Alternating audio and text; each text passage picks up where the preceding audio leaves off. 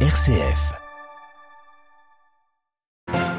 Après des années sans déplacement à l'international, le président chinois marque son grand retour au concert des nations au G20 en Indonésie. Retour sur ce marathon diplomatique avec notre correspondant à Pékin. C'est un face-à-face rarement dévoilé. Hier, les chefs des services secrets américains et russes se sont rencontrés en Turquie. Washington a réitéré sa mise en garde à Moscou contre tout recours à l'arme nucléaire. La frustration des pays du Sud à la COP27 en Égypte, guerre en Ukraine, inflation et crise énergétique rendent les discussions encore plus difficiles. Alors comment utiliser la transition énergétique pour lutter contre l'inflation? Nous entendrons la réponse de l'économiste jésuite Gaël Giraud. Les combats continuent à Goma dans l'est de la RDC autour d'une route stratégique pour arriver à la ville. Nous retrouverons notre correspondant sur place. Radio Vatican, le journal, Marine Henriot.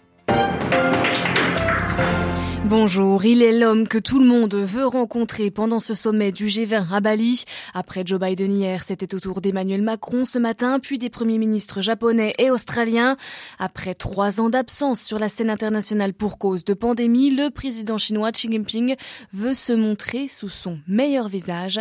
À Pékin, les explications de Stéphane Pambrin. Il est omniprésent depuis le début du G20, sans masque et tout sourire. Le président chinois retrouve le devant de la scène à Bali. Un marathon diplomatique sans précédent pour celui qui s'était contenté pendant trois ans de discussions par téléphone et visioconférence. Sourire, poignée de main chaleureuse, promesses de discussions sur le climat et le commerce. Il enchaîne ainsi des réunions de plusieurs heures avec Joe Biden hier, puis les premiers ministres australiens et japonais aujourd'hui, ainsi qu'avec Emmanuel Macron, le président français. Permettez-moi tout d'abord de vous adresser tous mes voeux de succès pour la Chine quelques semaines après que le 20e congrès du Parti communiste chinois vous a confié un nouveau mandat de secrétaire général. La Chine souhaite coopérer avec la France, lui répond Xi Jinping, pour renforcer la communication et la coopération afin de relever ensemble les défis mondiaux de la sécurité énergétique, du changement climatique et la question du développement durable. Des rencontres bilatérales qui se veulent plus conciliantes dans un climat international pourtant tendu. La Chine à chaque fois fixe ses lignes rouges, essentiellement Taïwan, mais aussi l'Ukraine. Xi Jinping n'a ainsi toujours pas condamné publiquement la Russie pour son opération militaire. Stéphane Pambrin à Pékin pour Radio Vatican. La Chine en effet qui n'a toujours pas condamné la Russie, mais à Bali, la tension s'accentue autour de Moscou. Les pays du G20 font pression pour que la Russie mette fin à une guerre au coût considérable. Le communiqué finale du G20 devrait évoquer les répercussions négatives de cette guerre en Ukraine, mais il ne peut pas se faire sans l'accord de Moscou qui rejette le terme de guerre. Les discussions autour de la guerre en Ukraine sont sur tous les fronts. Hier soir, ce sont les chefs des services secrets américains et russes qui se sont rencontrés en Turquie, à Ankara.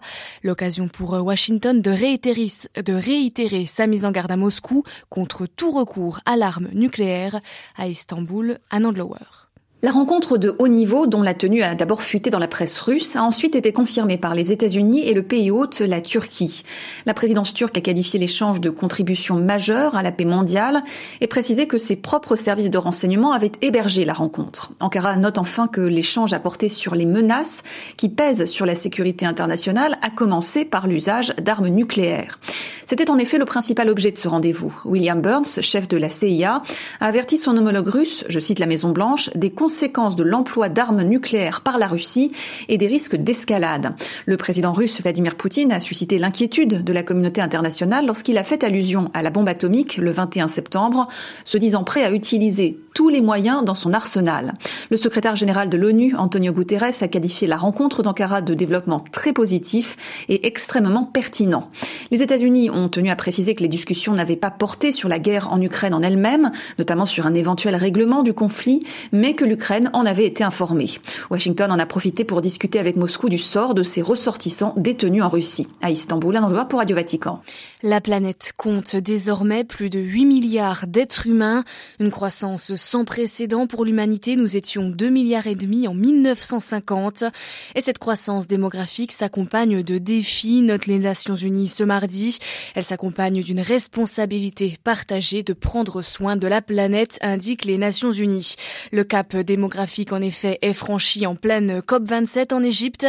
Et à Sharm justement, pour cette deuxième semaine de travaux, les tensions sont grandissantes entre les pays vulnérables, victimes du réchauffement climatique, et les Occidentaux qui en sont en grande partie responsables.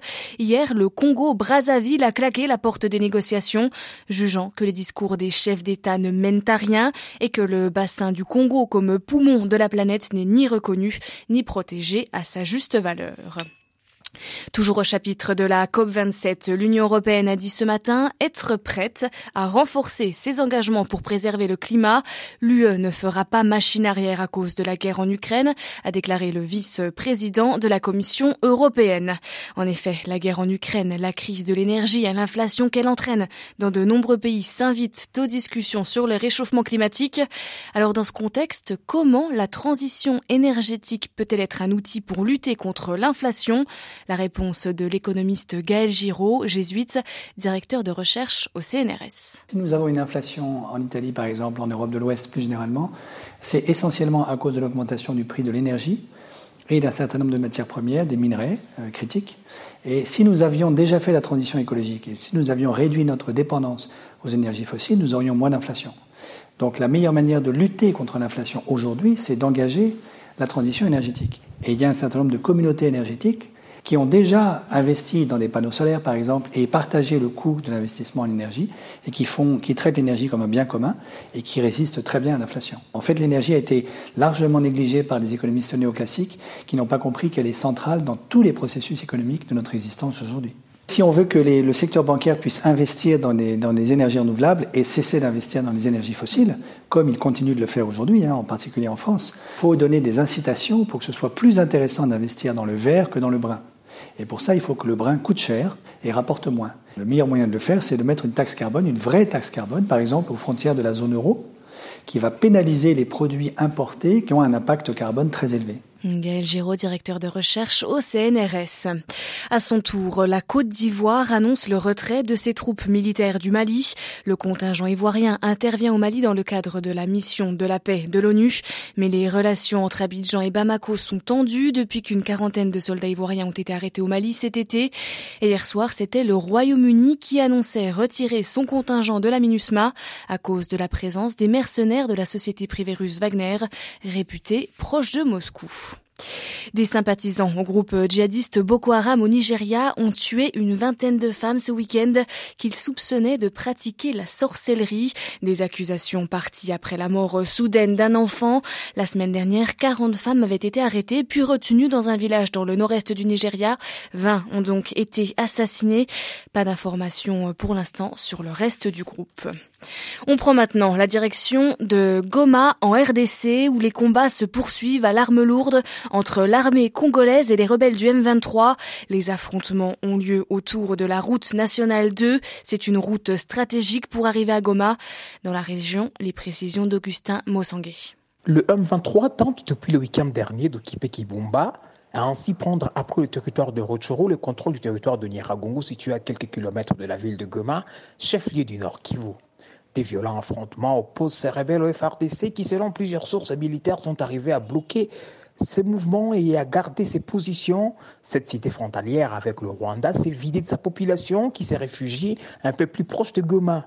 Sans aide humanitaire, la population déplacée traverse un calvaire humanitaire.